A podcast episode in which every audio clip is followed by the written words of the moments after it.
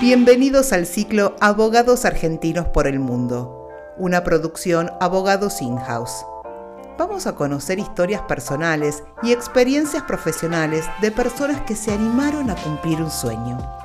Conoceremos sus desafíos, temores, esfuerzos y las barreras que debieron sortear para alcanzar dicho sueño. Bienvenidos a todos nuevamente a otro ciclo de abogados argentinos por el mundo. Vamos a conversar hoy con Guillermo Wasserman. Guillermo es abogado argentino, pero es un caso este, muy particular porque Guillermo tiene su propio estudio, Wasserman West LLC, y vive en Atlanta, Georgia, Estados Unidos. ¿Qué tal, Guillermo? ¿Cómo estás? ¿Qué tal? Buen día, Augusto. ¿Cómo estás? Bien, muy bien. Bueno, ante todo, gracias por sumarte a este encuentro. Este, hablar contigo es un placer. Este, bueno, con Guillermo tuve la oportunidad de hablar, como dirían, fuera de cámara. Y la verdad que este podcast no alcanza para conocer todo, todo lo que Guillermo hizo este, para llegar a donde llegó, ¿no es cierto? Que es ser un abogado este, exitoso en Estados Unidos, nada más y nada menos, que es un mercado sumamente competitivo. Entonces, la, pregunta que te quiero hacer, Guillermo, es, ¿cumpliste el American Dream? Bueno, eso del éxito es algo muy relativo, ¿no? Eh, te tiro ahí una, como dicen, un curveball, una bola curva es tener en cuenta que en el mercado americano, si lo medimos por términos económicos, eh, que se factura por hora, eh, más horas facturas, más exitosos sos, pero obviamente hay una, una relación inversa entre la felicidad y las horas trabajadas, porque en un momento eso es un valor marginal. Entonces, el, American Dream puede significar muchas cosas para diferentes personas, pero sí te diría que posiblemente en pocos países o casi ninguno podría haber hecho lo que, lo que, hicimos acá, lo que logré acá, eh, junto a mis colegas y mi familia, porque fue muy duro, continúa siendo, pero en muchos lugares es duro también y no, no llegás, ¿no? O sea, mm. siempre digo que me parece en este mercado, en este, en este país, eh, como cualquier otro, tenés circunstancias externas que te condicionan, pero tal vez acá es en un 70 esfuerzo tuyo y un 30% circunstancias que están fuera de tu control, y en otros países eso es al, es al revés, ¿no? Un 30% depende de vos y 70% cosas que están que no puedes controlar. Así que, vos, vos, este, digamos, podés confirmar por experiencia propia lo que muchas veces esto uno suele escuchar en Estados Unidos, esto de que, bueno, vos forjas tu futuro y depende de tu esfuerzo llegar o no llegar a determinado lugar, ¿es así? Sí, eh, las, generalizaciones como siempre son odiosas, pero sin ellas no podemos ¿no? hablar. Eh, y yo creo que en términos eh, generales, Obviamente hay gente que intentó y, trabajó muy duro y no lo consiguió, eh, pero creo que si pones eh, mil personas en Estados Unidos, de esas mil el porcentaje que va a llegar eh, a tener ese sueño realizado, ya sea profesional, personal, de carrera, etcétera, va a ser mayor acá. Yo sí creo que mm. es muy difícil, hay un dicho de America for the tough, porque una cosa es venir de vacaciones o una pasantía y otra cosa es competir con gente que, que vive para trabajar, ¿no? Siempre se dice eso, no, no trabajar para vivir. Entonces es, es hiper competitivo. Pero si pones ese esfuerzo, creo que las chances de éxito son mucho más elevadas acá que en otras que en otros mercados, en otros países. Qué bueno, qué bueno lo que estás diciendo, Guillermo. A ver, en algún punto coincidamos, no en algún punto, coincido 100% con lo que vos estás diciendo, pero en realidad cuando yo quise hablar de éxito me estaba refiriendo justamente a este punto que vos levantás, ¿no? Que es vos viniste a competir a un mercado como foráneo, ¿no? Es decir, que tu, tu esfuerzo se tuvo que triplicar o cuadruplicar para en algún punto estar en un pie de igualdad con un nativo, ¿no? Con un abogado norteamericano. Es acá donde yo quiero hacer mucho hincapié en tu experiencia, ¿no? Es decir, llegar a donde llegaste es porque, bueno, tuviste que ponerle mucha pila a todo tu esfuerzo para, bueno, estar donde estás, ¿o me equivoco? No, no, sin duda, no, no quiero eh, eh, desmerecerme a mí mismo, ¿no? Pero em, eh, sí, es así. Y después creo que en off también, como decía fuera de cámara, lo mencionamos, los abogados tenemos una profesión muy particular, entiendo yo, porque sobre todo cuando uno va a otro país, yo hablaba inglés o pensé que hablaba inglés, ¿no? Pero nosotros, si tenés alguien que vende productos, eh, servicios de, em, de arquitectura, em, está vendiendo eso y el lenguaje comunica una cosa. Si, eh, si vos vendés una Coca-Cola, es un producto y bueno, el lenguaje te, sirve también para comunicar eso que estás vendiendo. En nuestro caso, el producto es, es, es el lenguaje, ¿no? Es el idioma. Entonces es, se perdona menos, ¿no? Eh, tiene que ser más preciso. Eh, y sí, es, eh, es, bastante, es bastante cuesta arriba y, por ahí más aburrido en la construcción de ese camino, sin, sin tantos sobresaltos, ¿no? Y de vuelta, no sé si es exactamente, apunta ahí a tu pregunta, pero sí, claramente. Y aparte, bueno, la profesión de, nuestra profesión requiere reestudiar todo, ¿no? O sea, yo hice la carrera hice, un máster en, Chicago, en Northwestern, y después en ese momento no estaba permitido tomar el bar y tuve que hacer la carrera de abogacía de vuelta. Eh, y también, si me permitís. Sí. No, y si me permitís, creo que también lo hablamos eh, brevemente, es tal vez lo más difícil sea desaprender lo aprendido, no aprender nuevos conceptos, sino, sino tratar de, de rebobinar y entender que muchas de las cosas que funcionaban como uno pensaba que funcionaban no es así. Esa es la parte, creo, más, el desafío más importante. Sí, qué bueno.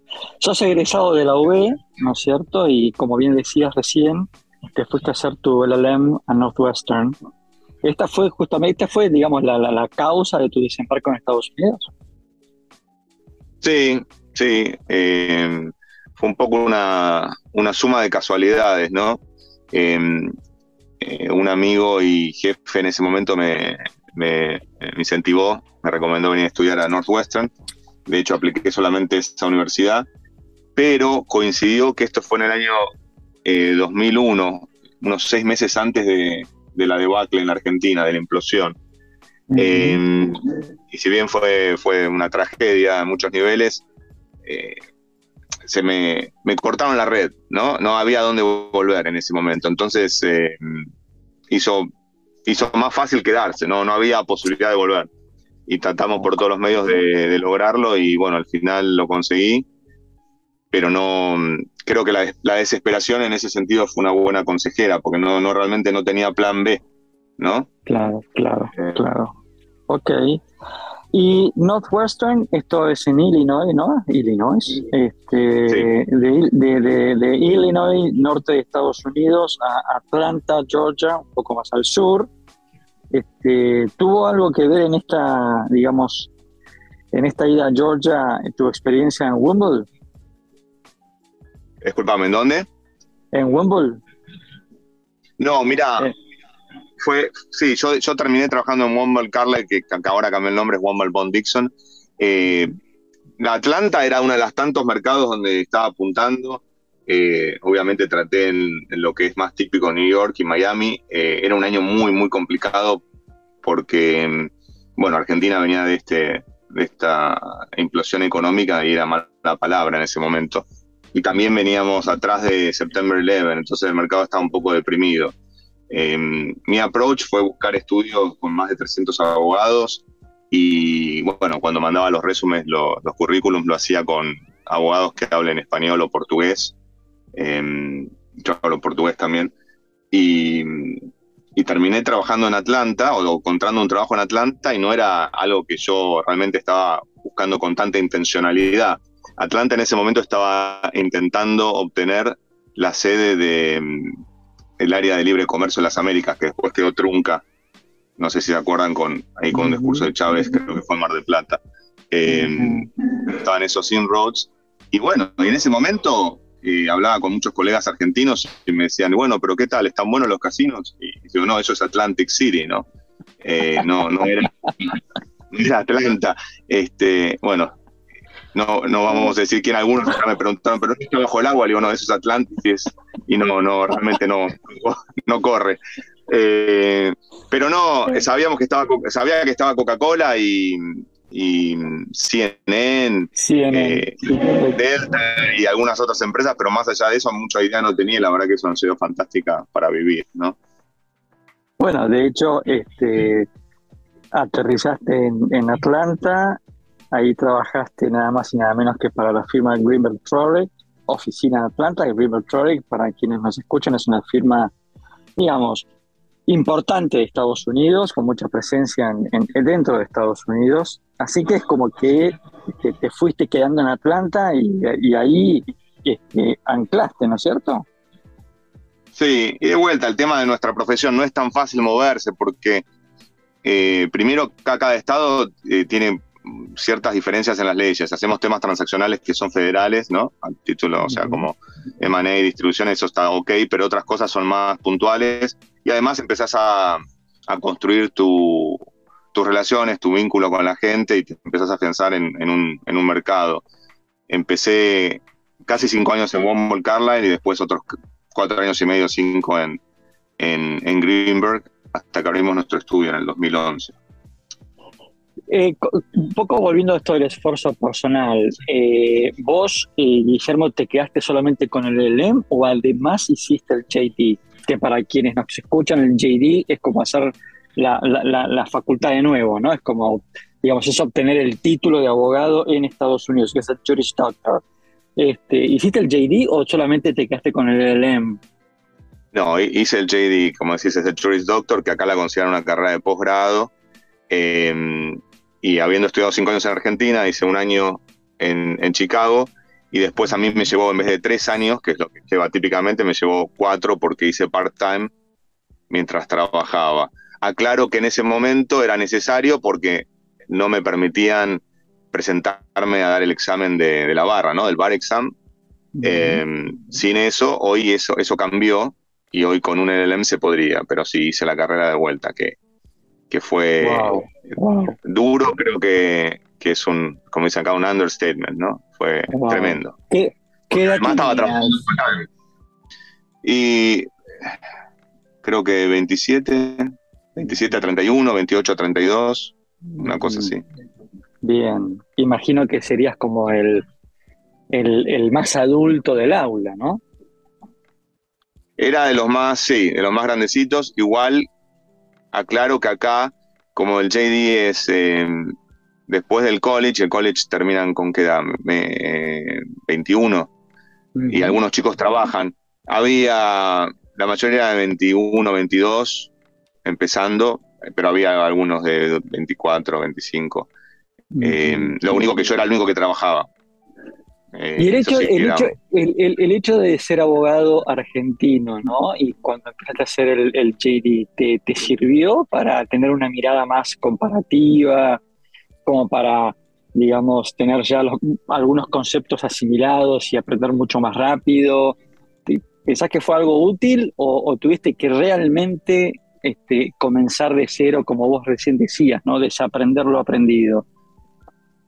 Sí, la segunda opción, no, no, no me resultó útil, eh, para nada. Eh, sí, es súper útil para cuando vos trabajás en la práctica cotidiana entender la idiosincrasia y las diferencias entre eh, las dinámicas contractuales y lo que busca un sistema y el otro. O sea, es súper valioso, pero no, no para el estudio.